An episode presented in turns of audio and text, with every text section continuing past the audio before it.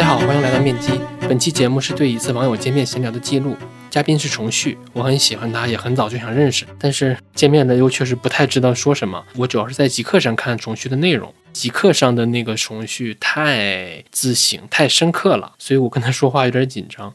我先给不熟悉的听友介绍一下重旭啊，他是一个多年的内容从业者，大学时期机缘巧合加入了同样非常年轻的科技媒体爱范儿。然后程旭自己主导了一个很棒的，它定位于手机应用推荐的公众号叫 App Store。二零一七年，程序去了苹果公司，主要工作内容是中国大陆区 App Store 的编辑工作，依然是在挑选好的 App，然后编辑好的内容。这期间，程序还小范围的运营着一个叫价值阅读的付费社群，那是一个全员禁言的微信群，里面能看到的唯一内容就是经过程序精挑细选过的值得看的好内容。它可能是围绕某个话题的几篇长文的合集，也有可能只是重续在某个地方看到的一小段话。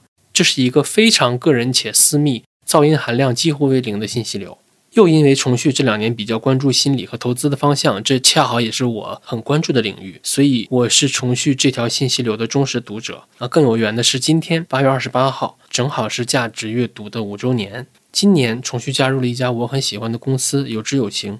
他在那边负责有知有行 APP 首页的一条名叫“咨询此刻”的信息流，这条信息流非常重要，它是这个 App 的门面，也是和用户接触最多的触点之一啊。当时我第一次知道重旭加入了有知有行以后，是既惊喜又惊讶，因为我与这家公司也交集颇多，有知有行也是面基的第一位金主，所以有时候不得不感慨网络姻缘一线牵，呸，什么鬼？我想说的是，你喜欢的人一定是因为你们在某些地方是相似的，那未来很有可能就会因为这些相似之处而相遇。啊，不行，我实在编不下去了。呃，录制这档播客是我和程序第二次说话，第一次是在几个人的饭局上，那是我第一次见他。然后尽管很激动，但我们两个人都是资深的爱人。呃，这里边的我是指 MBTI 的那个开头，就是艺人和爱人的爱人，所以我们俩全程是一脸淡定，只闲聊过几句。这次聊天也是两个还是比较陌生的网友的见面。呃，我自己对这期节目的感受是有点羞耻的。一是因为它真的非常个人向，如标题所说，它就是两个内容从业者互诉衷肠，相见恨晚。因为我也算做了挺多年，很多亲身经历的感受，其实是羞于为外人道也的，因为别人也很难共情。但程序不一样，第一个他是同行，然后也是爱人，非常的自省。走的路我也是非常认可的，所以我愿意和他说。第二个让我羞耻的原因是，这期节目里边的部分观点其实是在第二十一期中产那期已经说过了，可能有些听过的听友会觉得怎么车轱辘话来回说呢？所以请大家见谅。不过这些也说明，就是我在节目里的观点确实也是我在现实生活中所思所想所照做的。那欢迎大家收听本期节目。我们就全程这个状态，我不想进入录播课的状态，我们就闲聊，我就当来聊天的。是的，是的，是的。然后聊成怎样就怎样吧。我记得上次吃饭，因为是四五个人一起吃嘛，其实也没有太深入的聊。我一般只有一对一才能进入深入聊天的状态。但是我跟你聊天，说实话有点紧张。为什么对我还紧张？因为你太深刻、太自信了。没有没有，这个纯粹是错觉。是这样的，我可以分享一下，因为我今年认识的新朋友比以前多很多啊。然后很多都是极客上认识的。然后呢，他们给我的反馈就是说。跟我聊天之后，发现我跟极客上的那个人是很不一样的啊！极客上那个人太深度、太自信了。我其实有想过这个事情，就是我说，好像我一旦开始写作，我就会自然而然进入那个状态，或者说你可以理解为写作是我进入那个状态的一种手段、一种仪式。酷！我真的是后来才发现这个。那我在好奇啊，你写一篇极客，其实你的内容在极客那个生态里不算短了。对，是的，不算短。那个长度写一条大概要多久？短有短到就一句话的。中篇可能就两三百字，更长的可能有七八百，甚至上千字。上千字，我其实没有仔细去算过，但是有的真的就写一个多小时都要的，而且跟那个话题本身有很大的关系。比如说，有的话题是我本来脑子里转了很久的，我现在只是把它阐述出来而已，那就还好。相对来说，我可能四十分钟。我明白。其实我刚才就想追问你这个，其实打副稿是要比写还要痛苦的。对，而且有时候副稿你真的有可能打半年，你知道比如就有个问题一直在你脑子里，然后你一直你觉得这个问题很有趣，你不断的在读新的信息的时候，你会不断的去补充那个视角。你会在脑子里补充，还是比如用 flow 模来补？都有其实。OK，但很多时候其实就是脑子。然后我会在真的觉得啊，这个好像差不多了，可以写了，我就会大概写几个关键词，就我哪几个点我会写。但另一种情况就是，我是通过写作来思考。就那种我可能没有想得很清楚的问题，但是呢，我本身有一个疑问，我就先把疑问写出来，然后我就慢慢的一点一点，怎么说，有点像演化出来一篇字，那种就写很久。你觉不觉得这个过程其实也挺像和 ChatGPT 说话的过对，程？很像。ChatGPT 是去年年末吧，因为我之前从来没有从这个角度去想过我们每个人的这种说话的输出这种方式。然后想，哦，其实我们每个人就都是 ChatGPT 嘛。我最开始用的时候，我会很失望，是因为我自己的预期变成了我问一个问题，他给我一篇事无巨细的一篇完整的呃论文，然后每次他给完我，我都会失望。后来我发现，如果我开始不断的去追问，哎，答案惊喜的含量会越来越多，对，虽然还会有很多废话。没有错，其实跟人对话一样的呀，对不对？嗯我其实经常吐槽有些，比如说我做社群，或者说我以前做那个媒体，会遇到很多所谓网友嘛，然后我就发现说他们真的问问题的那个质量就不配得到好的回答。但我实际上自己去跟 ChatGPT 聊，实际上我也需要经过很多轮的追问，我才能得到一个比较好的答案。即便我们也已经有意识的说我要问个好问题的人，也很难得到很好的答案。我们还是需要不断的追问，不断的补充，才能够得到那个。因为你刚才说你先记下来那个问题，我就一下想到了，觉得你你之前是媒体对吧？做媒体的算吧，算吧，对吧？嗯反正我入行就一直在做内容吧，其实也不能算媒体了，就 App Store。它更大的公司叫爱发尔嘛，反正是一家科技媒体。进那里也是机缘巧合，但不管怎么样，我就是从入行到现在就一直在跟文字打交道。我怎么说？我一方面还蛮痴迷于文字的这个魅力，就我很喜欢去琢磨那个文字本身它能表达出来的那个意思。然后另一方面，我觉得它的局限性太大，很多时候我觉得可能是我功力的问题，我不足以表达出我内心想要表达的那个感受，觉得它太局限了。我之前有个习惯是说，我会通过一个人的文字去看一下背后是一个怎样的人。那其实这个风险很大的，因为文字是有很大欺骗性的。只要他想，他可以很容易的用文字塑造出一个他想塑造的形象。一般这种形象，你必须在真的跟这个人接触，然后去认识到他做的一些事情，验证他知跟行到到底是不是合一的，你才能真的去了解这个人是不是那个。反正这个东西蛮双面的，因为我关注你公众号也真的蛮久了。我应该是一七年真的开始认真学投资，然后去看各种投资的东西。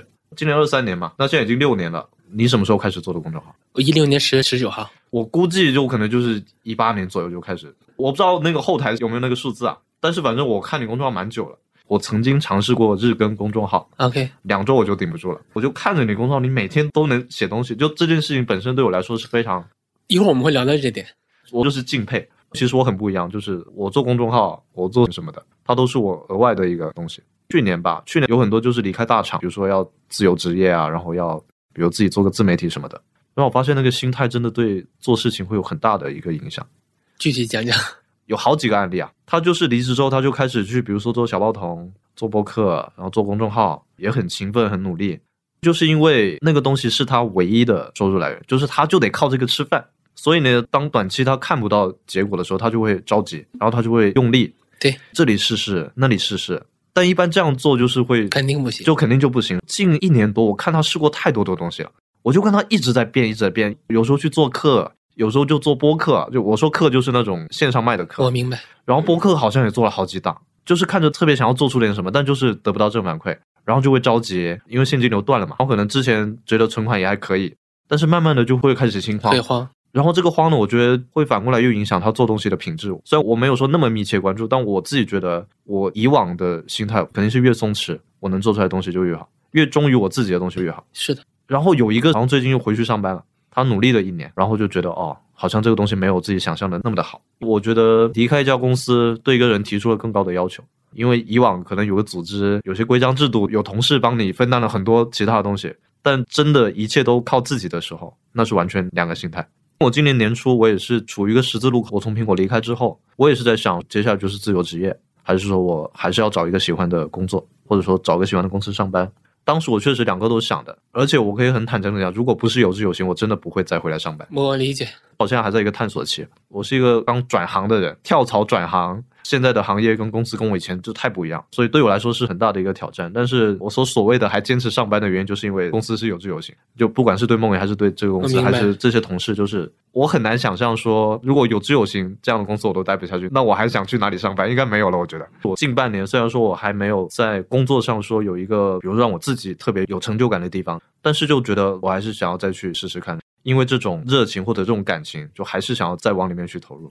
因为我没有那么依赖这份工作的收入，所以我一直来说就会比较的没有那种叫患得患失吗？我不知道，就跟做自媒体一样，当那个收入是你唯一的依靠的时候，你很依赖它的时候，你就会开始有一些奇怪的想法，然后它就影响你做事情，去年大家的一个字形容可能是怕，但我觉得今年就是累。就大家都很皮，大家都对，包括你看市场上，今年已经做了三次预期反转。先是强预期，但是呢，大家以为会是强现实，后来变成了强预期弱现实，后来又变成了弱预期弱现实，包括现在。但我想，也许没准儿，接下来有可能要往强预期和弱现实上转了，就大家开始可能政策底开始往上了，然后情绪底也慢慢走出来了。啊，包括你看啊，什么史铁生、金钱心理学，包括你很爱的崔庆龙，我觉得他们这两年火都是有有时代背景。对我就是觉得某种社会思潮一定是当下人们和当下的时代自洽的一种表现形式嘛。不知道这能不能归纳进你说的那个时代？你特别喜欢那个词，我也特别喜欢那个。对我特别喜欢你提出的这个词。我在听你那期播客之前，我没有想过用这个词。我今年三十一，我不知道为什么我感触就很深。可能是因为近十年我的从开始工作的整个职业生涯，就是见证了移动互联网从你是抓到个一定红利的，对吧？对我是抓到一定红利的，所以我就互联网的你没抓到，但移动互联网的你是完整的抓到了。是的，说实话，完全是歪打正着。对，就当时去 iPhone 就是瞎猫撞着死耗子吧。我当时加入，完全没有想什么移动互联网什么鬼的。就是一个大时代里边的一个区域性机会的一个小机会，正好和你发生了交集。对，就我之前录了两期播客，其实我都很强调这个点，但我不知道有没有剪进去。我就一直强调说，他妈的，我运气太好了，就真的运气太好。然后，而且你老说我喜欢自省嘛，我之前是会因为自己运气好有那种羞愧感的，我就觉得自己不配，我觉得自己好像是好像是偷来了什么东西，你知道吗？嗯哼，你知道我第一期播客的标题是什么吗？我发现我就太过于去强调我好运气了。我那期标题是不要为好运气反省，因为任何事情我觉得一过度就会嗯，我发现，在自省的过程中，我完全否定了自己。当然，我知道自己很努力，但我就总觉得我好像百分之九十以上都是那个什么带来的。你充分认识到了贝塔的力量，但是你过分打压了自己的阿尔法的努力。对你，你这个总结太好了。更恐怖的是，你看啊，我们时代性有很多表现形式嘛，它有可能是命，也有可能是运，也有可能是 GDP 增速。问题是 GDP 增速现在还有个五点多呢。我们这帮九零后可能从九到八到六到五一路降下来的，是，零零后可能是上来之后一下碰到了一个三点多，然后到五点多。那我想说，他好歹还有五点多，那以后三点多你怎么办？那如果到日本那样呢？所以说预期很重要嘛。对对对，我忘了什么时候开始有这个想法，就控制预期真的是幸福的来源。是的，因为这两年就确实大环境就那个样子嘛。我觉得某种程度上，我说直接点就比较惨。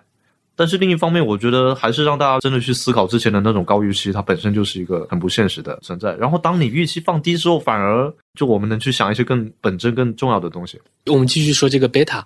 我强烈把自己的就是公众号那一点点东西是归因到一六年到一八年，公众号它是有一段的红利的。我也完整踩中了那段红利。首先，公众号的原创号是有一个红利的，因为我们是做投资理财的嘛，行情是有红利的。我到一九年初非常非常难受，就是因为我的粉丝是大涨了，但是我的阅读量并没有涨。但是因为一八年是一个大熊市啊，然后我一九年在那儿做嘛，其实也没有多开心。二零年年初那时候已经忘了这件事，已经被那个疫情给吓到了。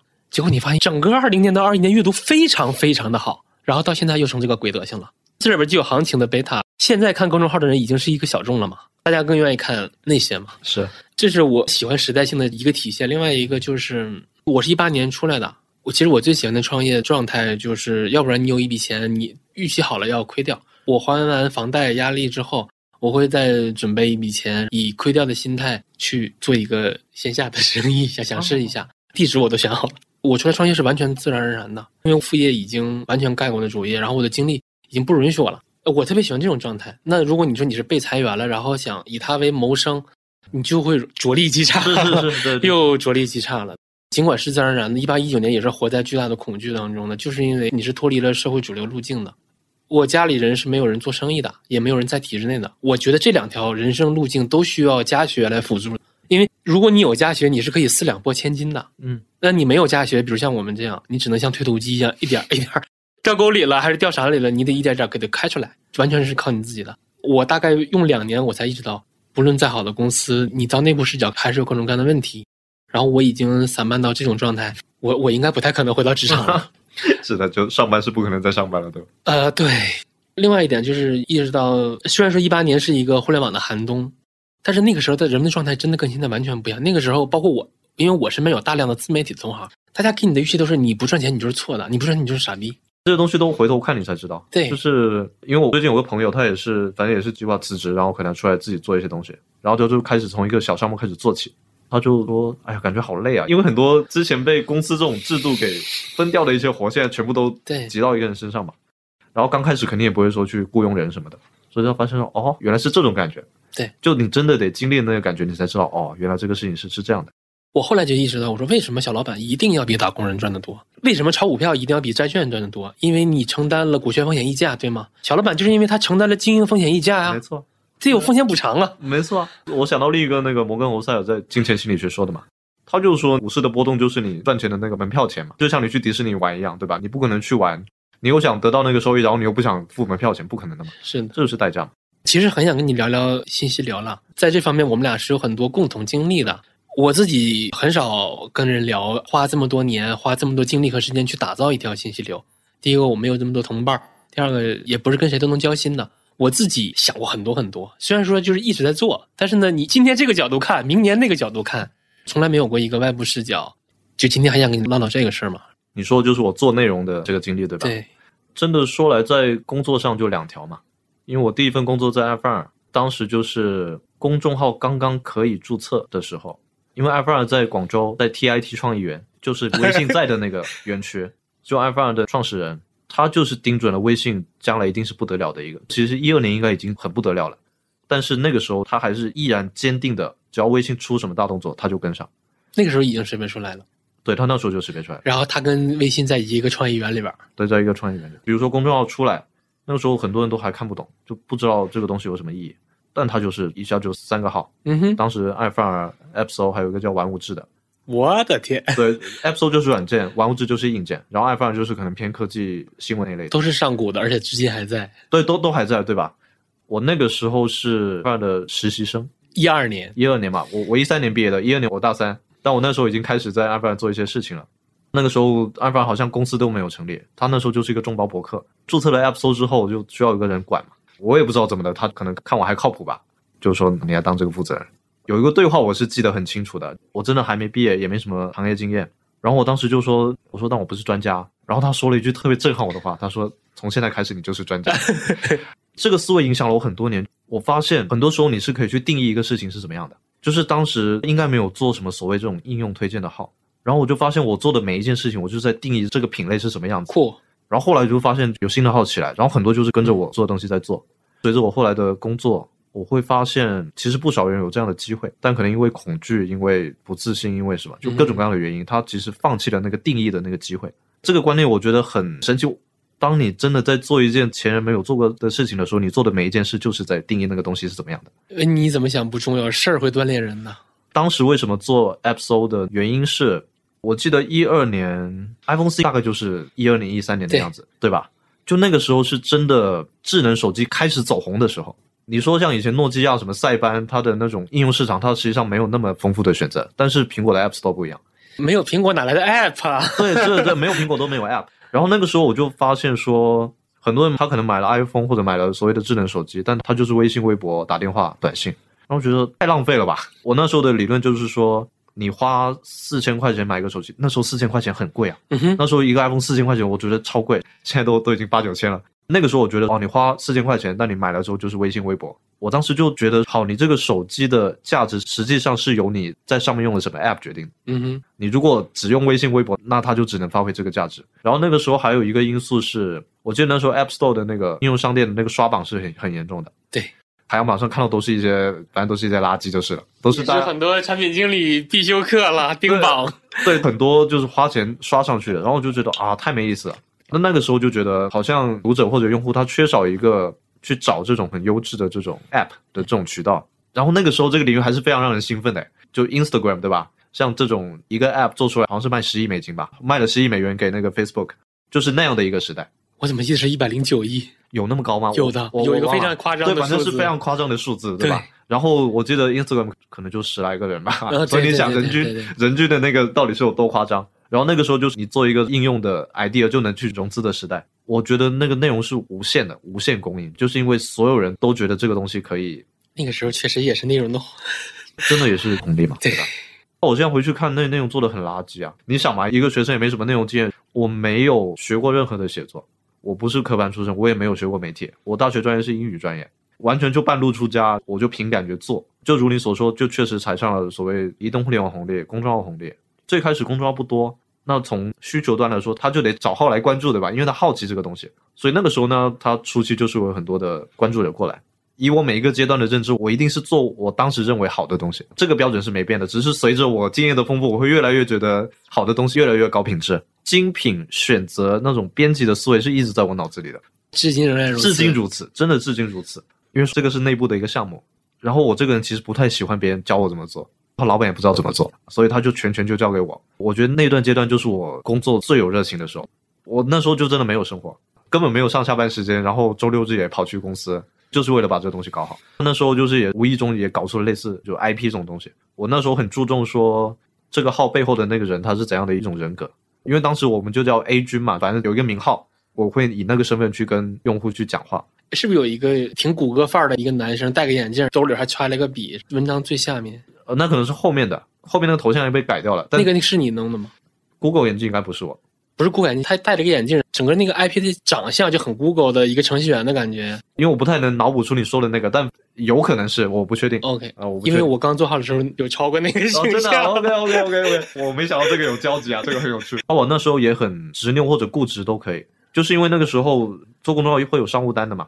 我那时候我绝对不会妥协，就是品质。比如说有些软件开发商，他可能可以很好的价格，我那时候收入有部分是根据商业收入来的，但即便这样。你这个 app 不行就是不行，我钱可以不收，但我内容一定要很典型的内容人的 ego。对，就是这种。你说这个事情跟人讲，可能有的人会觉得很傻嘛，对吧？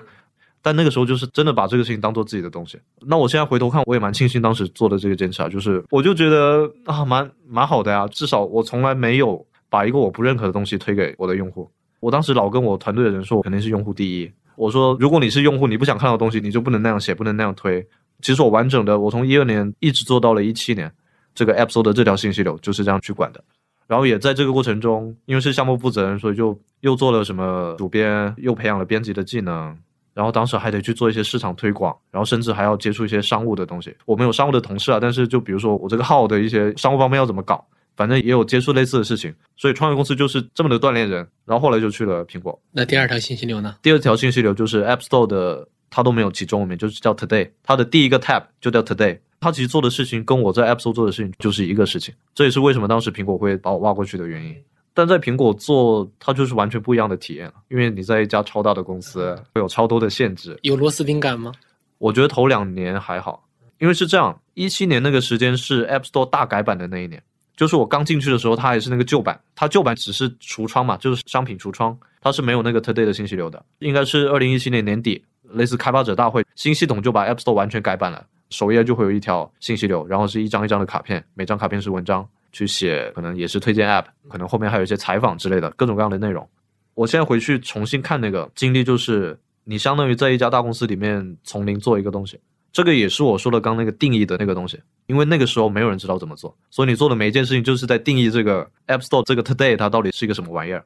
这个个人主观你能决定的权限很多。最开始是，特别是第一年，你想啊，App Store 全球很多个区。当时我记得有一个大老板，他说了一个话，我印象特别深刻。他大概说的就是，苹果瞬间变成了全球最大的一个内容公司，因为 App Store 它是一个这么大体量的东西，你开始在上面做内容，就那个时候可能对 App Store 来说很稀松平常的一些采访啊什么那些东西。在 App Store，你要第一次做都是很费劲的，你要去打通一些流程什么什么什么的。当然那时候有很多也是我老板在推了，但是我就感受了那个过程。这个真的说到我另一个点，就是我还是用幸运这个词。我现在待的三家公司，爱范儿、苹果跟现在有自由行，它都是相对纯粹的一个环境，就是周围的人都是那种我说俗一点就是真善美。当然也有一些我不喜欢的人啊，肯定有，但是整体的环境是那种张小龙那句话嘛，人是环境的反应器嘛。我是真的深刻的理解这一点。我从毕业初我就去到一个我说什么一点乌烟瘴气的公司，我可能会觉得那个是正常的，然后我就慢慢我可能也就变成那样，对吧？我的机缘让我去的是 iPhone，去苹果。那我现在理解你归因自己的幸运了。对啊，我这不叫幸运，叫什么？对我来说，我每次跟人讲我的经历，我就觉得因为它太简单、太纯粹了，就真的很简单。我前十年做的就一件事情，我就是编辑一条，对，编辑一条信息流，然后我也写作。说白了，我就是为那些智能手机的用户。我去给他们推荐我认为值得装在他们手机上的那些 App，然后我可能会去讲它好在哪里，它怎么去使用，可能还有一些背后的故事，可能会去采访一些开发者什么的。就这件事情太纯粹了，太什么，所以以至于说我好像觉得没有什么好讲。而且它背后有一个时代的背景嘛，移动互联网，可能二零年之后你会觉得就太没什么意思了。就这个大环境，它已经不再是那种我做一个 app 然后能够去融资的那个时代了。这个领域里让人兴奋的东西就很少了。那你作为一个从业者，你慢慢你会觉得好像没什么意思了。这其实是我转行的一个很大的一个原因。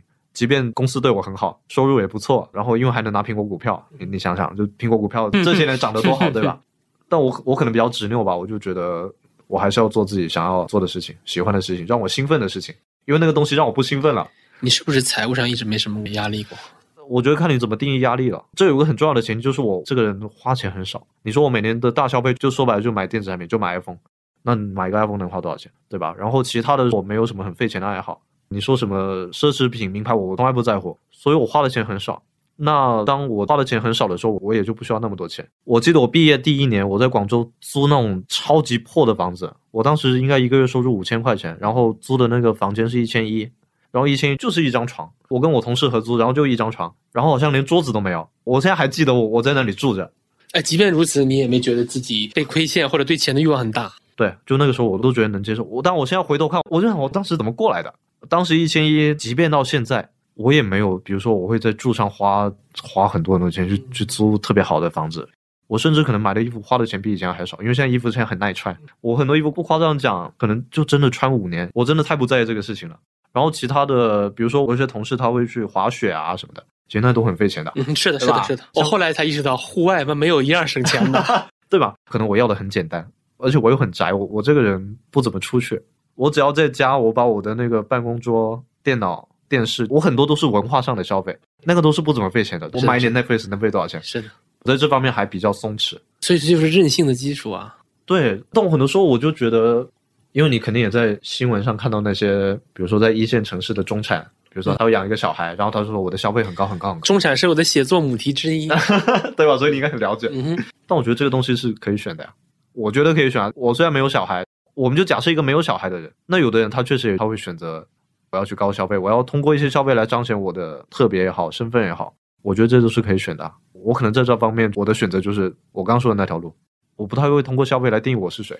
哎，这个 callback 你之前说的，大家还是习惯在一个主流的坐标系里找自己的位置嘛？其实你前面频繁用到了“定义”这个词，我自己定我自己的参考系，我自己定我自己的坐标系嘛？这些想法都是很异类、很非主流的。这可能是我近一年比较深的感触，就我以前其实没有那么深刻的感受。可能从我决定从苹果离职之后，我自己觉得很顺理成章。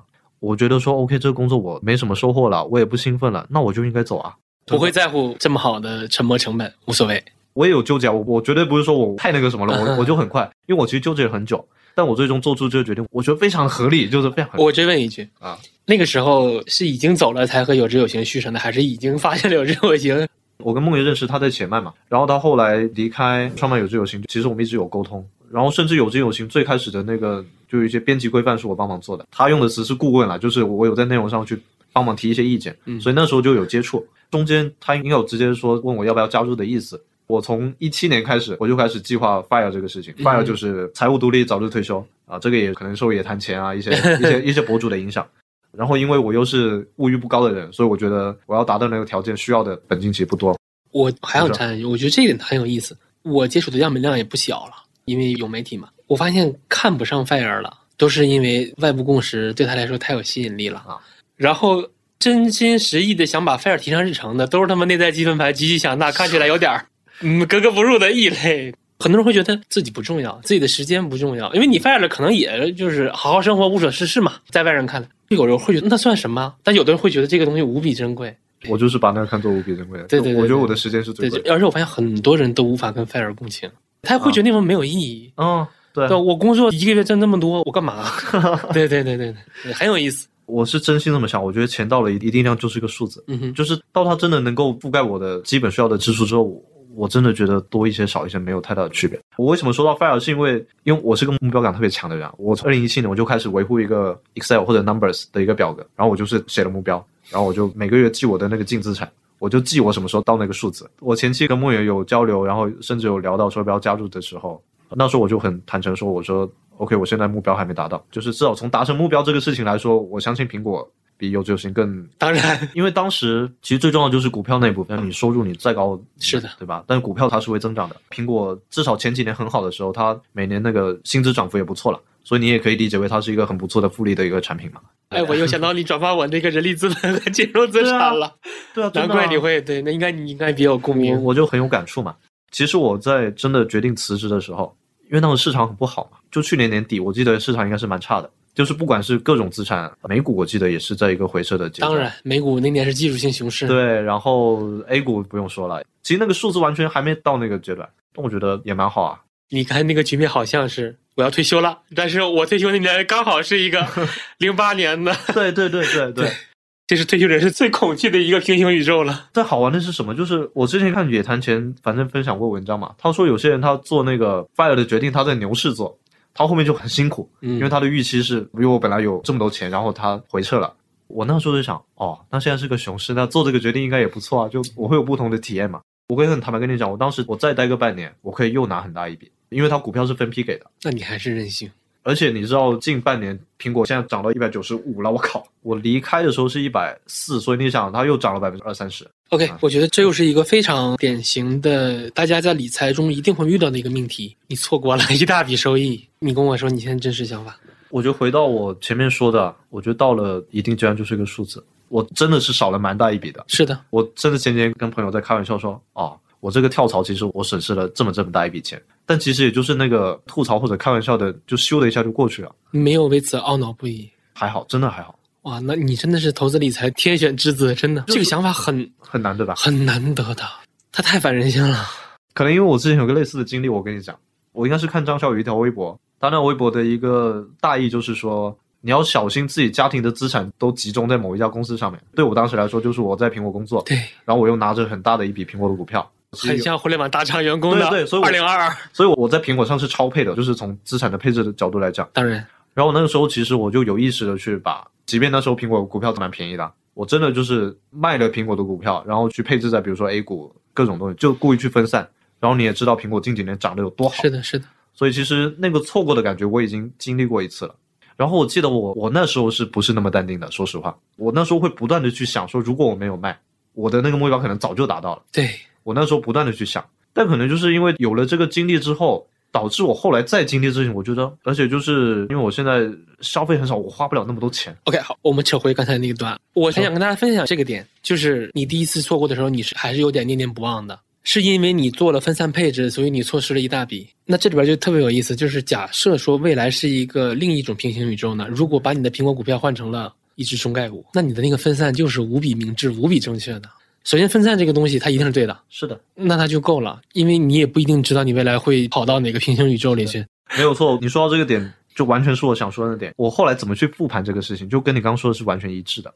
我当时反正是写了一条小报童，我就去复盘了我怎么去想这个事情。然后我之前应该是有本书叫，就一个打扑克牌的一个叫安妮尔·杜克写的吧。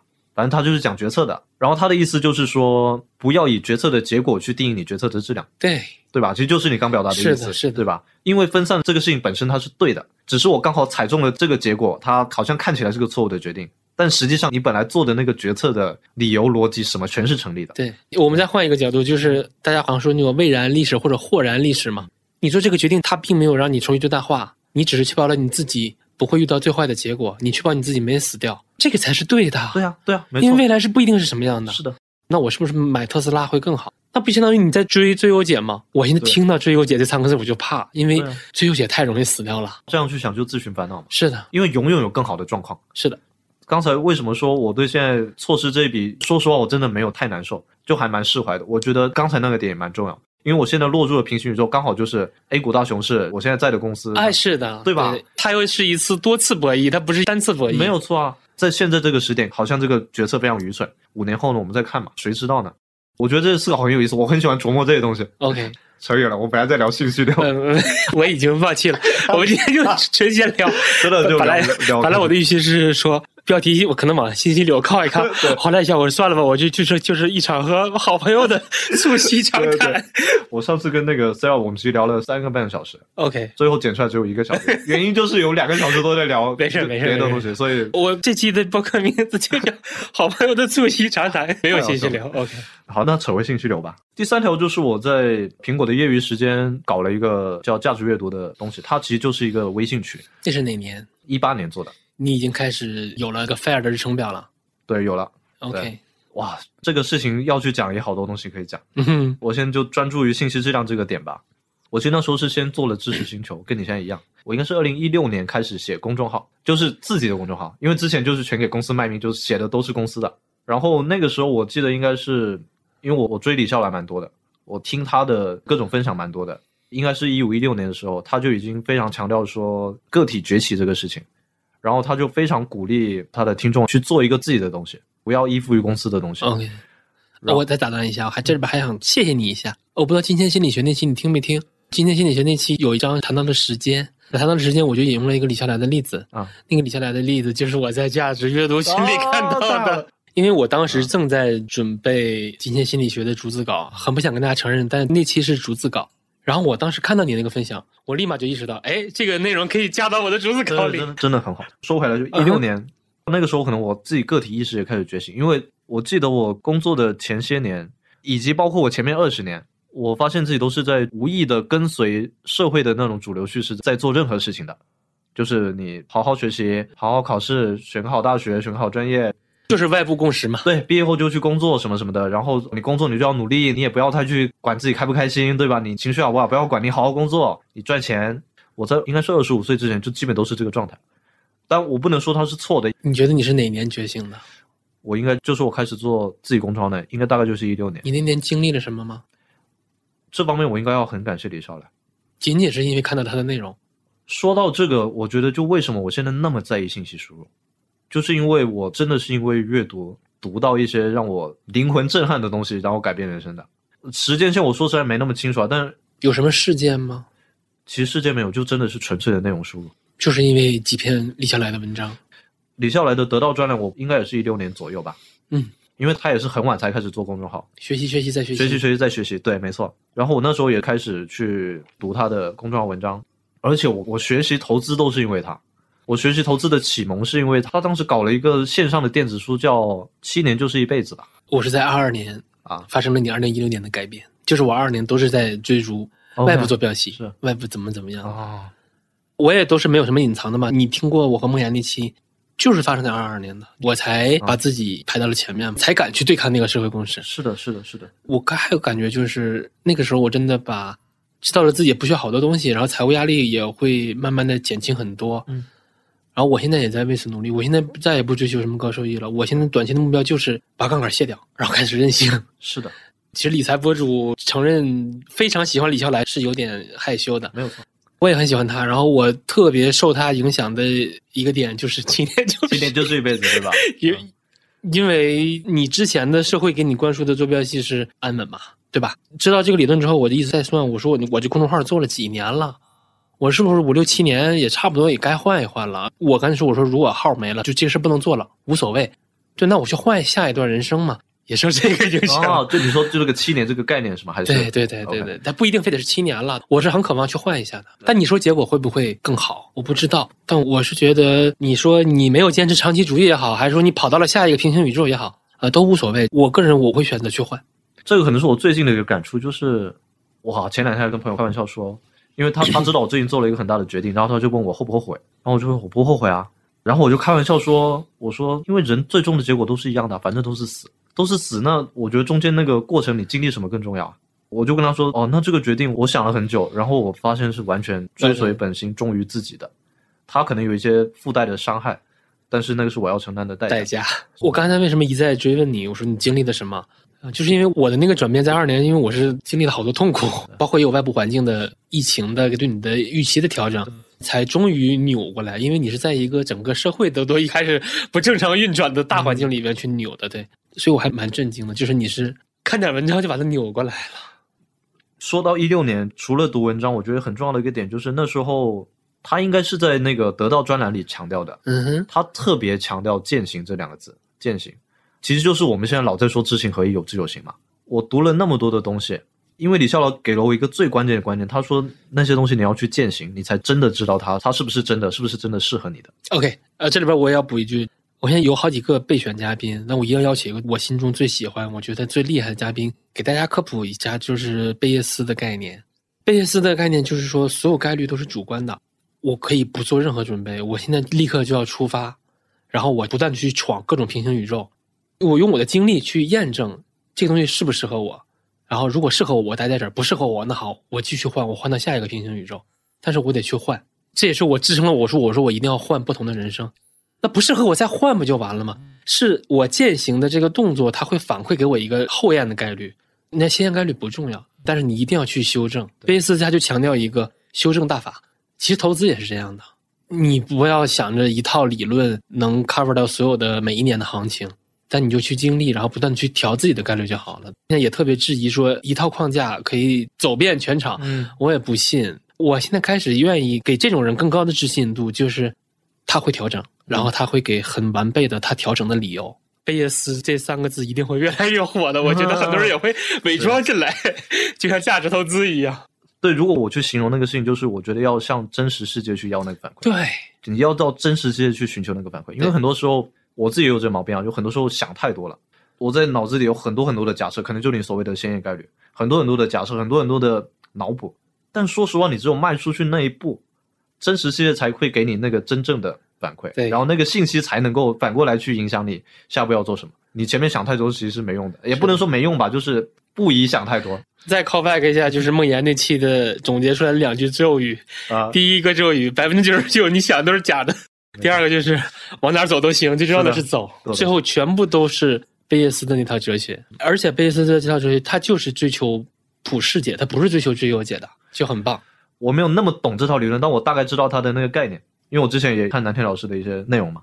我觉得其实这个对人的要求是很高很高的。是的，我只能说自己观察，一个人要转变他原先的那个观念是极难极难，是的很多人是很固执的。那个思想的开放是一个至关重要的因素。比如说我去交新朋友，我会特别看重他，他是不是一个开放的状态。他如果不是，我说实话很难聊，因为我总是随时准备推翻我自己。我可能我有一些坚信不疑的东西，但是如果我真的遇到一个人，他告诉我你之前相信的东西是错的，而且他能够很好的去说明，我会很快的转变。我是希望自己一定要有这个能力。就如你所说，你会去切换嘛？这个切换的，他对对人的要求是超级超级高的。我们还只是颅内切换。那你如果像我们这种博主，你是在外界见证下切换的，会有个巨大的压力，水平不行。我近一年做的决定的密度太高了，都是那种超大的决定，所以我总觉得近一年我活的密度可能有十年那么。我的感觉是二二年是这个感觉，然后我就人就变了嘛。是回到我们前面说那个觉醒的那部分嘛？我所说的觉醒是什么？我其实一六年都还没有那么说，比如很注重自己。但我开始想的一个事情就是，我前二十五年被告知那些东西是真的吗？就这个问题可以改变一切。在二十五岁之前，我的父母、我的老师、我的同事、我的老板，他们跟我说了那么多东西，我几乎就是我就接受了。我其实没有批判的那一步，但我从二十五岁那年开始，我就是想是真的吗？而且我会去验证，我会去搜集更多的信息，然后会要去看，OK，他说的这东西是真的吗？如果不是真的，那我就要切换。找新事实，然后修正。对，就是这样，就价值阅读了嘛。我说我为什么做知识星球？我做知识星球是因为我做公众号，我做公众号是因为我听了李笑来很多分享，说个体崛起的东西然后我开始去做一些自己的东西。我一开始是做知识星球，因为我开始写公众号得到正反馈还蛮多的，就是发现我写的东西还真的有人喜欢看。然后那个时候还很流行说这些个体博主他会去建一个自己的知识星球，然后去做一些分享。然后那时候我也试试看嘛，大不了就失败嘛。然后我当时反正定了个，然后就二十九块一年，类似这样的价格。就完全是试水的心态。我那个时候是想说，在知识星球里就写一些我的分享啊，平时的一些心得什么的。然后写了一年，我发现靠太难了。就对我来说啊，我可能对自己发出去的东西，可能又有那种执念，就是你我又自省了。对我又自省了，我总觉得啊，这东西好像不够好，不能发。然后我就会谴责自己更新量不够多，尽管是那么便宜的价格，我深有共鸣。对吧？尽管是那么便宜的价格，但我觉得他们花了钱呢，他们要花时间来看我的东西，然后我又更新量不够，所以价值阅读是知识星球的一个副产品。就是我当时觉得说，好像给他们东西不够，那我是不是再给他们提供一点多的东西？哦，是从这儿来的。我就拉了个微信群。我其实读到好东西，我蛮想分享出去的，但我发现呢，发到朋友圈啊什么的，其实我可能觉得命中率不高吧，嗯就类似那种感觉，就你把好东西丢出去，但是可能没有人太珍惜那种感觉。然后我就拉了这个群，结果呢，就是它本来是个副产品，后来变成一个正式产品。首先这个事情可持续，因为我只做阅读跟挑选这一步嘛，我发现这个事情可持续，执行就不可持续吗？你的输出不可持续所以续我就那个阶段的我不可持续。？OK，你现在看到极客，我每天都能发东西，是因为我我可以说我前五年、前十年有大量的积累，我现在都是在写那些我积累的东西，其实，而且也跟我前面的表达欲有关系啦。然后我从那个续费上，我也看到一些正反馈，就是有的人他其实是为了那个群来续费的，所以我后来就是综合各方面的考虑，我想说，OK，这个也许是一个更适合我去做的一个产品。嗯哼，我是一八年拉的这个群，一开始应该只有二三十个人，但我那时候我觉得二三十个人、两三百个人，现在五六百个人对我来说没区别。那个时候我也没上什么播客，没去做什么宣传，我就基本就是在我的那个公众号，时不时我就发，我就推一下，然后就是很缓慢的增长。但我就觉得这个事情好有趣啊，因为每一次续费的时候，因为我现在不用任何工具，我续费我就是去微信私信那个人，我都是人肉维护了一张表，每个人有一个到期日。有到期日，我就去找那个人的微信，我就给他发那个你的订阅到期啦，请问你要不要续费啊？就是非常傻、非常人工的方式。但这有个好处就是，他们有很多人是潜水嘛，他不会在群里给什么反馈的，但他会在私聊的时候给你反馈。然后因为我一开始做，其实我觉得特别孤独，就是我发东西，其实那时候也没有拍一拍，就是你发进去你就有一种石沉大海的感觉。嗯，然后后来我才发现说，其实很多人他就是读完，然后他也觉得很好，他不会在群里说，他也不会主动来跟我说，但他会在续费的时候，他会借那个机会跟我说啊，那个重续可能我读了某篇文章，然后我觉得特别好，就跟你刚刚那个反馈来说，可能我分享说我都没觉得它会有那么大作用的一个东西，但是对另外一个人他觉得有很大的作用，以及续费率很高。我这个群的续费应该真的是百分之七十到八十，我不知道其他的数据，但我相信百分之七十到八十应该是很高的一个续费率。是的，这些其实也是真实世界的反馈嘛。我之前自己在想说，哦，这个东西是不是我就自己做的好玩，但实际上大家没有觉得很有用，又是自我攻击、自我怀疑。但实际上，从续费率，从他们给我的反馈，我知道了真实世界的反馈是，哦，这个东西是有价值的。我现在现场追问你个问题啊，如果有这么一个工具，就是比如说你的价值阅读群里面新进了一个机器人，然后你每期发进去一个文章，那个机器人会自动帮你把这个文章的 summary 给你总结出来。因为我前一段不拉你进来了吗？就是我自己有这么一个懒汉阅读群，对对，只有五个朋友了，你为什么不会？为什么不用对吗？对，我试过，我试过好几个类似的产品，然后我自己有一个，你说暴论也好，我认为如果一篇文章真的能那样被总结的话，那那篇文章大概率它是不值得我分享的。我其实对这个答案并不意外啊。是，但假设它能提高这篇文章的阅读完成率和打开率呢？在你群里的，我不在乎。你不在乎？对，就是首先我去衡量这个群它所谓好不好吧，或者说到底有没有用，到底值不值得继续做下去，我的指标就是续费率。然后至于那个，比如说我发某篇文章，我一点都不在乎它有多少人读了，原因是什么？我我觉得命运掌握在自己手里。因为我有一篇我所谓广告文嘛，就是每个人我希望他要加之前，他都会先去读那篇文章。我里面说了一个很重要的一点，我说并不是你加进了这个群，你会自动获得成长。我说我会保证我发的东西一定是我认为很好的、值得读的，但读不读是你的事情，所以我也不会花任何的精力去促使你去读嗯，啊。我所有的精力就花在阅读跟选这个上上面，因为这个其实就是一个信任的关系。我有时候甚至我就只发链接，我都不写推荐语，因为我有时候觉得那个标题已经足够了，我不需要写任何的东西了。那大家读不读，有多少人读，有没有读完，我不在乎。好，那我再追问一个，你应该也知道会读这个工具。我知道，如果一个人频繁的使用会读，嗯，比如我，你怎么看这个行为？我觉得要看你读的文章的类型。那你自己去遍览那些文章的时候，就是你发到价值阅读群里的前一个环节，你不会用会读去帮你吗？我试过一段时间，嗯哼，我可能试过一二十篇吧。我发现只有那种可能偏纯信息的那一类还可以。首先，我很少读新闻，订阅里没什么新闻。我也是。但是像一些可能它就是偏那种信息汇总的，可能会读这个它总结出来的还可以，因为它就是信息嘛。但是我发现我读的很多东西，它是那种情绪价值很多的。对情绪价值有，可能有一些是特别复杂那种故事，比如人物的那些稿子人物正面连接那些你根本没法总结。这个是我从写作者的一个角度啊，我认为一篇文章它长还是短，它是一个结果。比如说人物他为什么那篇文章他需要写两万字，是因为只有两万字才能表达出他要表达的那个东西。那我就认为这种东西更没法被总结了。当然，还有一些可能偏抽象的一些思维或者一些思考方式，我就发现我喜欢的这一类文章，它都很难被会读这种产品去提炼出来。嗯，就是我还是必须得我去读读全文。我觉得比较理想的一个作用是，我有初筛的过程，我初筛之后我要再去读，读完之后我再沉淀，沉淀完再发到群里嘛。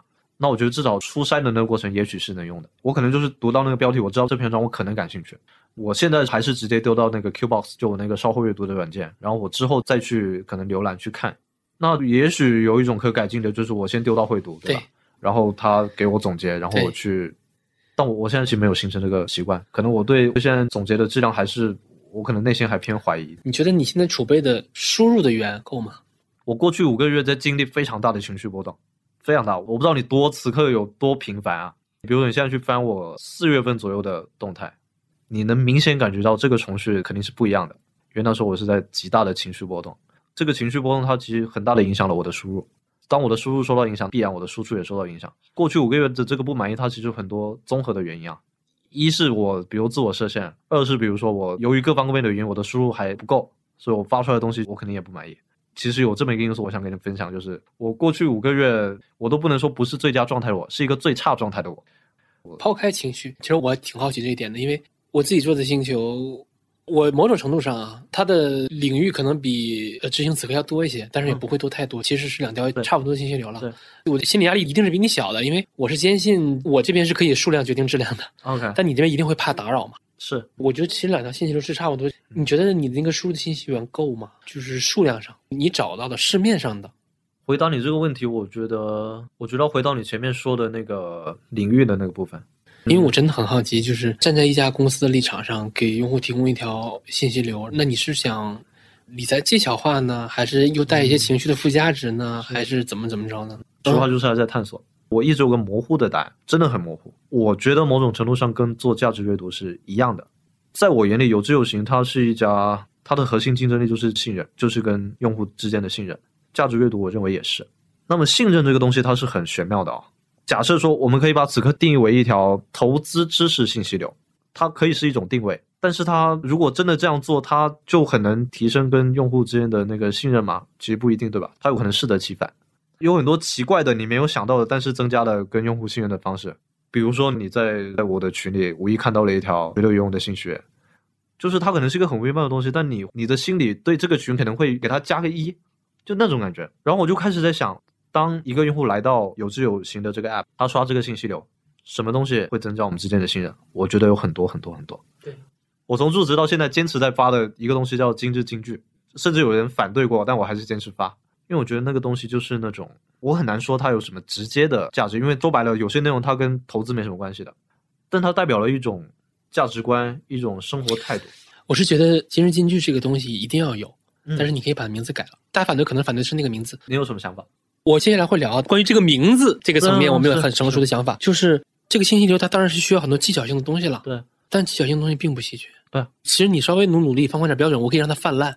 你说到一个超级重要的点，我不太确定我们说的是不是一个点，但是之前在至少前五个月的知行此刻里，看不到我这个负责人的影子。嗯哼，说白了，就换一个人，他可以复制出一样的东西，也行。对他可以复制出一样的东西。但我觉得，特别是现在这个时代，真的是信息泛滥的时代，嗯哼，所有都是人跟人的链接，人跟内容不链接，人跟人链接。嗯哼，我不知道你想说的是不是这个点，但你说到那个时候，我会强烈的，这其实也是接下来我会去尝试的一个地方。它不一定对，但是它会是接下来执行此刻会有变化的地方。呃，我是觉得你这个磨合期可能很长是很合理的。第一个，你需要用户的反馈；呃，第二个，你需要合规的约束。我想说，就是技巧层面真的不稀缺，而且我很期待的就是三观层面的。包括我今年越来越觉得，就是刚才你提到的，我可以用我自己内在积分牌去否定掉很多外部的共识嘛。这些东西是来自于三观的，包括你错过了苹果的股票，你并没有很闹心，这些都是三观，这些东西是稀缺的。而且我是觉得，如果一个人的三观不稳固，那你何来财富观和金钱观呢？那你金钱观和财富观都不稳住，哪来的投资框架？你怎么去面对波动啊？但是这东西尽管很虚，反正我是觉得它一定要有。反倒是技巧类的东西，呃，它不能说不重要了，它也是必要的，但它绝对不是竞争力。没错，我觉得换一个人，他完全能复制出一样的东西，就所谓的技巧那些东西啊。而且你我给你搞泛滥了，那不就是他妈泡泡了吗？不就是大 V 的文章转一转吗？特别搞笑，这帮金融机构就是我他妈的为什么要在一个 app 里边看这种内容？你你指望我能在这种 app 里边看这种文章吗？就是一个 app 一家企业的资产内容，说恶心点，将心注入，你他妈一堆转载，我去微信里边关注一批公众号好不好？就我不知道他们怎么想的，花大量的人力，然后什么媒体生态，结果全部都是垃圾。我们展开一点聊，就是我之前其实很怀疑，就是中文互联网上它并不缺信息流，信息流是完全泛滥的。那你再给这个市场上添加一条属于你自己的信息流，请问它有什么意义吗？我非常怀疑这个是一度啊，就是我说我自己在脑子里面，从一八年，我也是从一八年开始做的啊，而且我到现在我都不太会用 Flowmo，就是因为我在 Flowmo 之前我已经用了多年的知识星球，我已经拿知识星球当成 Flowmo 当 Flowmo 用是，所以我就很怀疑啊，我就说这个东西它也并不稀缺，你弄少了吧，读者觉得你你他妈忽悠我钱。是然后你弄多了呢，你又打扰人家 对人家的，所以其实我我其实也也一度挺怀疑，我说嗯，你这个价值阅读群的量是不是有点少？这是我后来一路演化，无论是价值阅读群还是我自己的知识星球，它从商业层面它的性价比是很低的，因为我可能在每天要泡五六个小时的，商业上也没有意义了。那为什么能坚持下来呢？就是我把知识星球变成了我自己的输入系统的一个很重要的环节，就没有它，我可能只是看，或者是浅浅的在 Flow 上记一记。但有它之后呢，我既要记，我又要想说，哎，那我是不是把它变得更易读一些？为了球友们，我得给它写一写。后来变成了就是说，去他妈都不重要，就要重复。就是我也不管它有没有用，我也 fuck off 那个续费率，就老就是要写。如果我不写，我自己的整个的现在在做这件事儿全部都崩塌掉了。因为知识星球可能是一个这边的 logo，下一层可能是公众号，然后公众号再组合成一篇超长的，可能是一集单口的播客。它现在已经变成这样了。就是我说知识星球绝对不可能停掉。不过其实今天我也没有对外说过，就是我把知识星球变成了买断制的，但我也不对外说嘛。老球友是不用付费的了，嗯然后我不赚钱了，我就要个热闹。然后新球友呢，你来了之后呢，我也不告诉你这个事儿，但你来了，可能某一天你会发现，哎，我不用续费，它有个巨大的获得感嘛。我也不会考虑像你考虑那么多。我相信你对于价值阅读群也是那样，它是很个人化的嘛。我那我会坚信这条价值一般无所谓，就老的数量决定质量。啊，我在知识星球里的外号叫十次郎，就是我一天能发十条嘛。啊啊啊！它真的不是卷，它就是啊，我经常用个词叫溢出，就是你的对对对对输入的溢出嘛，对吧？后来我学到了一个词叫学习曲线，这可能是搞成长股或者搞技术的爱用。我想什么叫学习曲线？后来我说啊、我我的一万多条知识星球的汇总到一起它，那就是一条学习曲线。嗯呃包括我也想给你个建议，就是对那个自行止课的建议啊，就是如果大家想做自己的输出，你可能会无从下手。那我的一个思路就是选几个母题，这几个母题对我来说，它是一个，比如说 A 股、港美股、宏观经济、中产，然后人生的安全边际，这是我的几大的母题。这五个母题呢，它可能衍生出来变成了五个母题变变成了五十个 tag，那这五十个 tag 就是 Flowmo 里边的五十个标签儿。然后我的所有的阅读都是定向的去围绕这五十个 tag 去阅读，然后我开始记。我刚听你讲，我说很多想法都是一样的。哎呀，从何说起啊？天呐！就首先从你最开始，你你说怀疑一条高质量的信息流是不是有价值嘛？我可能第一年怀疑，因为我第一年我就试试看嘛，我要看一下真实世界反馈怎么样。到后来越来越确定这个事情是可以做的，至少当一个小副业做是完全可以的。然后为什么呢？我在赛尔博客里说了，我说因为现在信息实在是太泛滥，包括你刚刚说那些什么泡什么泡，我觉得有个很大的问题是什么？他们没有品味。对，我这样说有点自傲啊，但说实话，品味决定了很多东西，特别是在内容这件事情上。我也加入过一些跟我做类似事情的，但一般都黄了，因为做不下去。就我觉得分享内容真的不行啊，就而且它背后那套逻辑远比想象的复杂，它涉及到了给号主的补贴，它已经完全脱离初心了，它变成了一个内容生态了，你知道吗？是的，是的，是的。所以说，当你那样去做那个事情，它它不可能成的，不可能对的。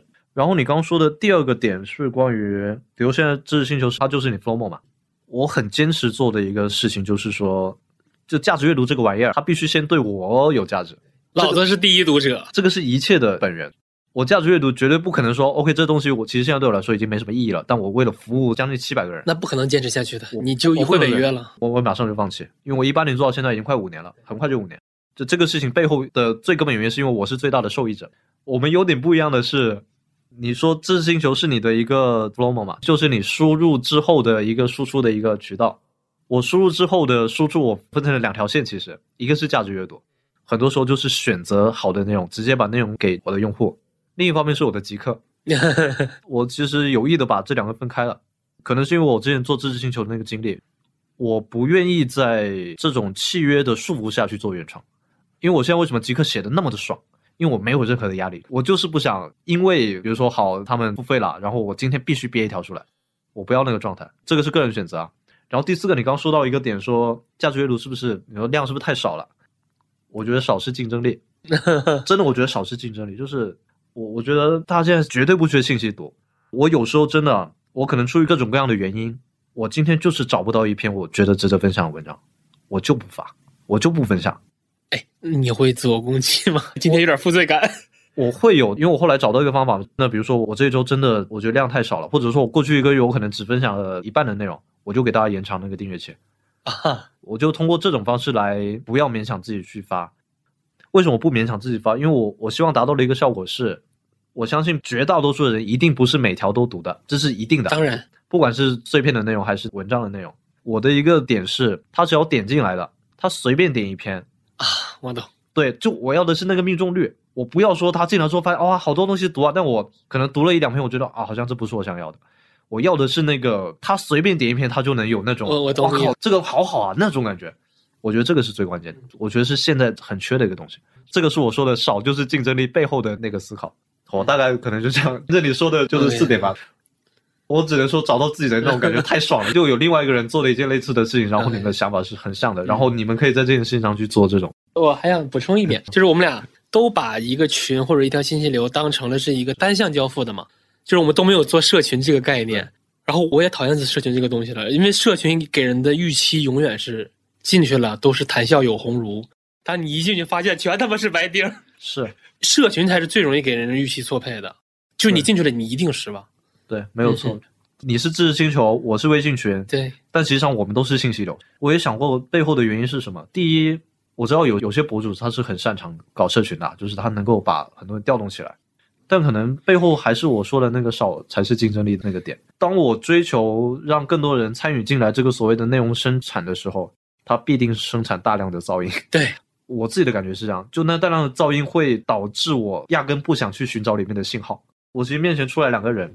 一个就是每天刷今日头条、抖音，就是各种信息流，然后也不管什么信息质量的；一个是就还是比较追求性噪比的。我觉得我们服务的都是第二种人，为什么呢？因为只有这种人，他才真的把自己的时间当回事。我可能形容的不是很贴切，但我觉得他的服务客群就是这种人。第一种人，他绝对不会对我们这种产生兴趣。你有不同意见吗？没有，没有，没有，没有。对你刚说的时候，我就完全想到这个，因为只有一个人真的在乎自己时间的人。其实现在阅读一篇文章的机会成本是很高很高的，是的，对吧？因为你投入十五分钟、半个小时，然后我们一天的时间是那么的有限，你一天你真的全部花来读文章，也才能读多少篇？而且我现在对信息流其实蛮恐惧的，就是我们肯定是要泡在信息流里的嘛。然后你下班了或者一到晚上了，你脑袋是木的啊，就是你说一直在那个对，一直在刷，一直在刷。我觉得人类的大脑不是为此设计的。是的，是的，是的。然后我就每天我都好木。你是说你为了输出去做那个输入的时候看信息流吗？对啊，你每天都泡在里面嘛。所以我一八年出来当个体户之后，一个固定动作就是每天都要溜达，要去清清空那个。对，然后没有小宇宙之前，我会听喜马拉雅上很烂的那种小说，后来给改成了听播客嘛。啊，就是要清，然后要步行或者骑会儿车，我才能把从那个木木的状态回回过来。然后到家之后累死了，往床上一躺。你要是刷开小红书、刷开抖音，你又回到那个木的状态，木的状态对吧？然后我就没事就删，然后隔个一两个月不行了再下载一个，然后过两天又删。OK OK，所以你是有这种 这些年就是这个状态，还还是有的对吧？对对对，因为你到家之后真的什么都不想干了，我就宁愿不干，我也不去刷抖音。酷，我们刚说到这个非常追求性价比这个点，因为前些天是梦云给了我一个建议，其实他的观点就是说，我觉得跟着力急刹有一点点像。他是有点说，我过于追求信息质量。他的看法是说，我这种过于追求信息质量的这种行为或者模式，它会让我产生一些盲区。因为我觉得我们在这方面都比较追求性价比，但是他可能就是另外一个视角，另外一个提醒。也许未来某一我能够明白梦雨说的这个，也许你哪一也会发现说，他确实也有他的道理。我我就想补充这个点而已。我特别理解，包括那个我是星球，所有人全部禁言。只有我能说话，得让你们爱唠自己在评论区去唠，无所谓。提问都是我自己处理过一遍、编辑过的，然后再改一改，把它变成一个案例，从来不公开回答。我直接回答那个，就是因为你的这点烦恼谁关心啊？我起码我得把它变成一个大家的公约数，然后我再给它写出来。提问的人他肯定还是沉浸在自己的那个，嗯，那个事情肯定对他来说是一个天大的事情。但实际上它放到一个公开的场合，他可能是一个没有那么关心。所以如你所说，你把它处理成一个公约数，处理成一个大家都关心的事情，对，或者变成了一个段子。对它的内容价值、阅读价值会会更大是的，。是的，是的。但是我自我攻击会比较多，尽管我已经把它变成买断制的在哪了。哪方面如果今天没写，那完蛋了，那今天可完蛋了。有到多严重、多夸张？我最害怕的就是什么呢？今天比如公众号没发，或者知识星球只写了两条，然后你又没好好玩儿哦，哪边都看不到啊。对，我说我今天要是真的玩儿爽了，那也行。最怕就是效率也不高，然后哎，到晚上发现我操，今天没发布，那完蛋了。你有试过真的完全放下吗？今天我就不发知识星球，我今天就不发公众号。没有，从来没有。每天只要没发，就是那天一定是自我攻击的。但是还有一个很大的原因就在于，我是指着这个吃饭的，这是饭碗嘛。我其实就想说，好，如果真的就一天不发，他会怎么样？啊，并不会怎么样，没有人会发现你没发。对吧？他会怎么样呢？对，并不会。对啊，但你从来没有试过，对吧？不是说因为我今天找不到东西发，我没有发的那种放下，我是说我就决定今天不发，没有，没有对吧？没有，也没有想过，没有，没有试过。没有。这个问题我不知道你方不方便回答，但是就是你觉得你的这个自我攻击是的形成是怎样的？是为什么？不富足，然后没有安全感，就是匮乏，应该匮乏，不是对，然后本身我又是第一代移民嘛，这可能是未来某一期播客的话题了。啊你觉得你算移民吗？你说的移民指的是到深圳，你全家都在深圳，算是吧对啊，就第一代移民，你要吃很多苦的嘛，？OK，因为你是要从头积累，嗯然后你要面临巨大的资本支出。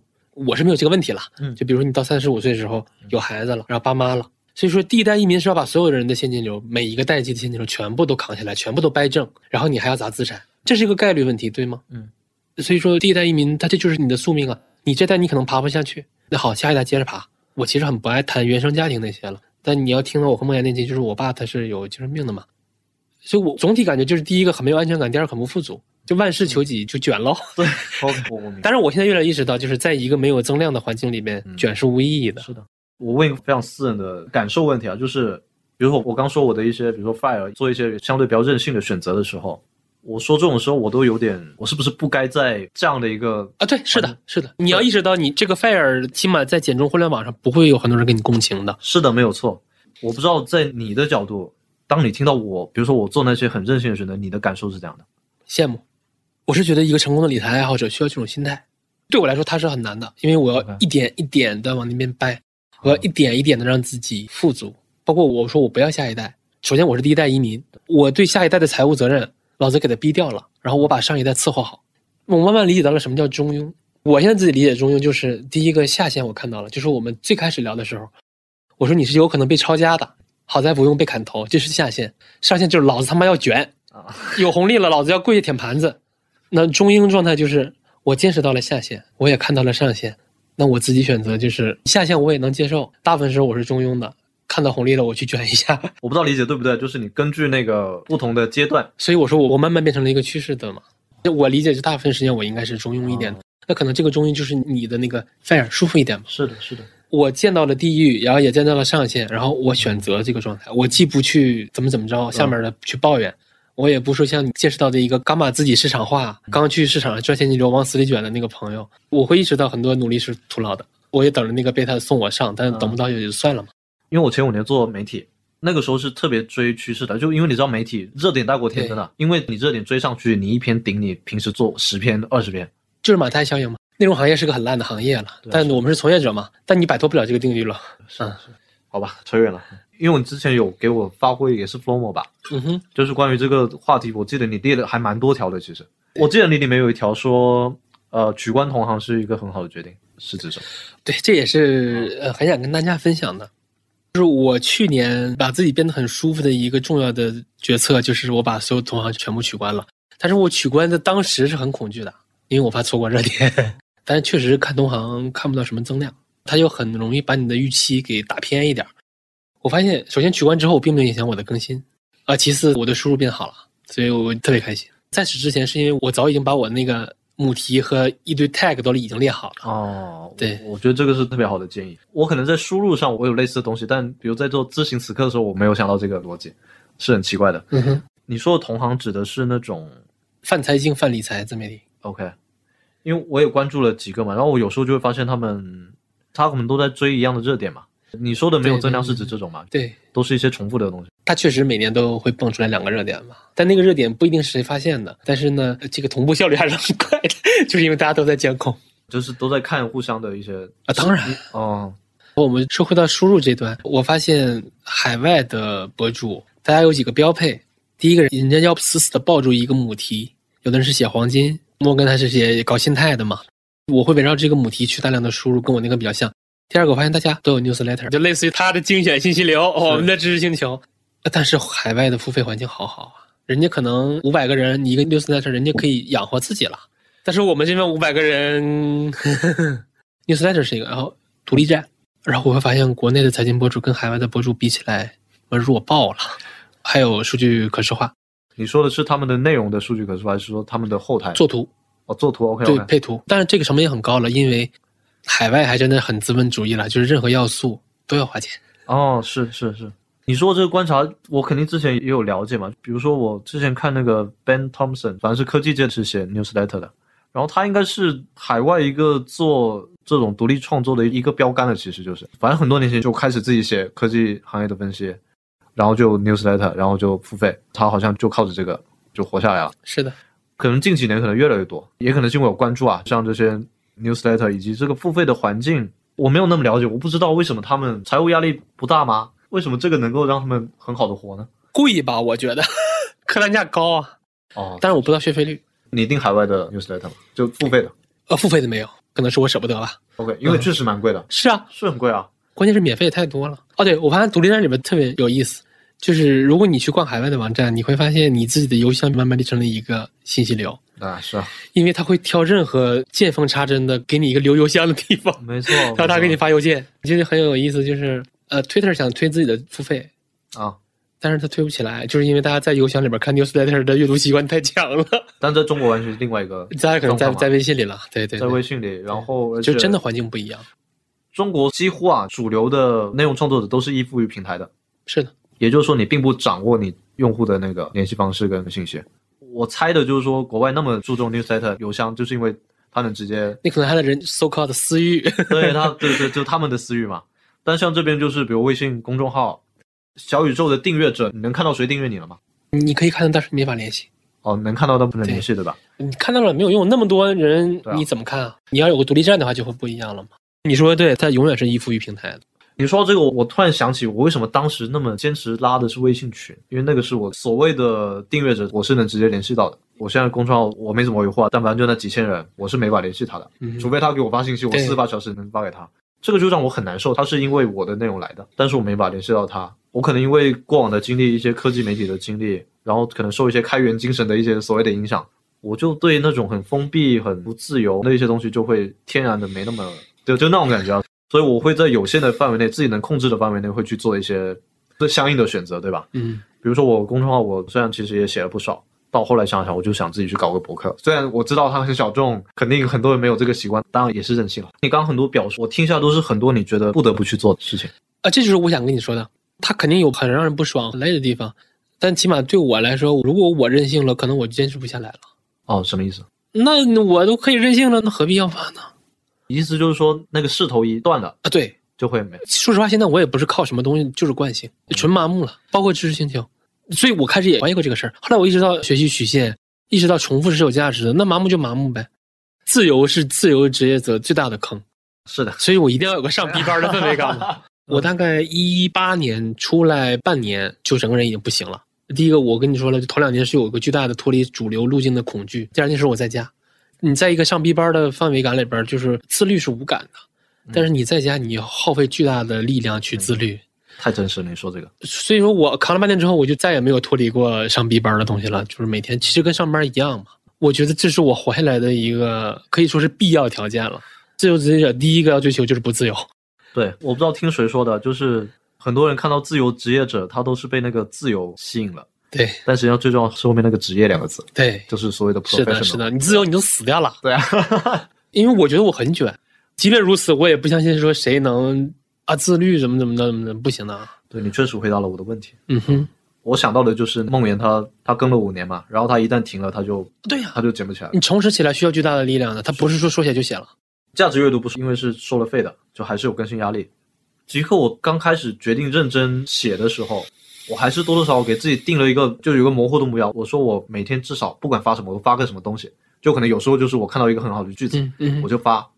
然后也许那个也成为了我的某种惯性，对才让我现在有，比如说我在特别有表达欲的时候，我也可以写个很长的，然后没有的我就写个短的。但我一直保持着这种发布的这个状态，是的，可能中间有某个时候我停了，可能犯懒了，然后我可能就好多天就不发，因为那个势头断了之后，就对可能跟你说的那个状态有点。所以我说我开玩笑，我说一个合格的内容从业者，他就是他妈生产队的驴，这是代价，你承不承担？是是，你刚回答我问题又好像又没回答我。我其实想问的是说，因为现在好像在你的视野里面，很多事情都是不得不做的。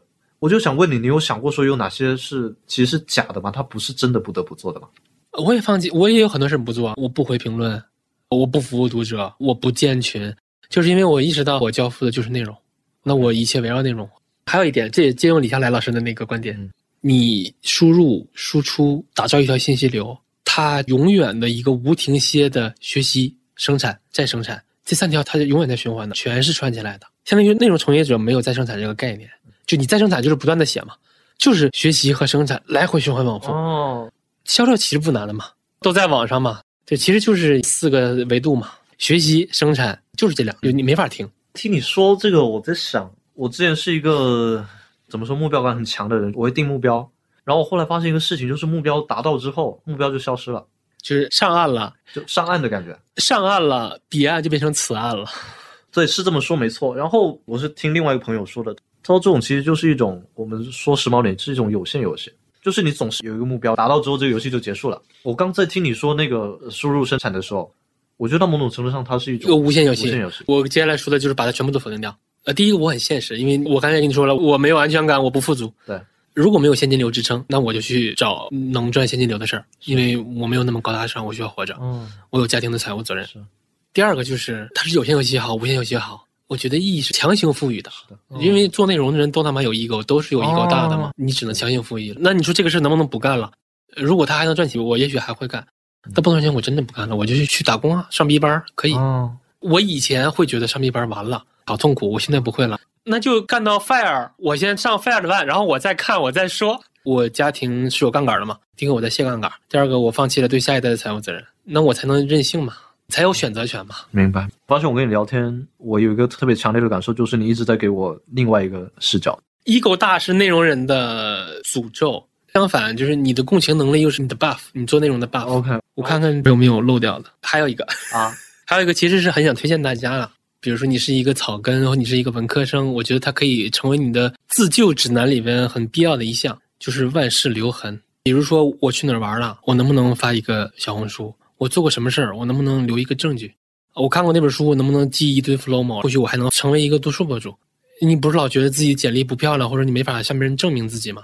对，所以就万事留痕，做什么都有都留一个记录。包括我现在强制想起来了，我说我每天随便拍点啥，就没有什么的话我就自拍，是因为我打开我那个百度云 app，我可能看到了一六年我自己的某张照片，好棒，所以如果说一定要记录。我是觉得就万事留痕，第一个你可以向别人证明你自己，包括我自己最满意的一点就是我在二零一八年的年底，还有二零二零年的三月份都在公众号里边公开唱多过。我不建议他对还是错，但是我特别建议就是我有没有留下一份可考的证据。嗯哪怕他错了，但是我站对了。那未来，比如说我求职，那我是不是可以把这个事实交付给人家？启发到我的就是因为当时那个芒格选了李路嘛，选李路就其实芒格没聊过李路，他就是看了李路的简历，他挖掘了一些事实，比如说李路是靠自己的投资。然后把那个什么奖学金给卷起来了，就说他在上学的时候他就很擅长投资了，他会在他的简历里边挖掘到了一些李路交付的事实，然后他根据这些去做决策。我说哦，那我得留痕。我是觉得甭管做什么，不要思考那么多意义，先去做，然后把这个事记录下来。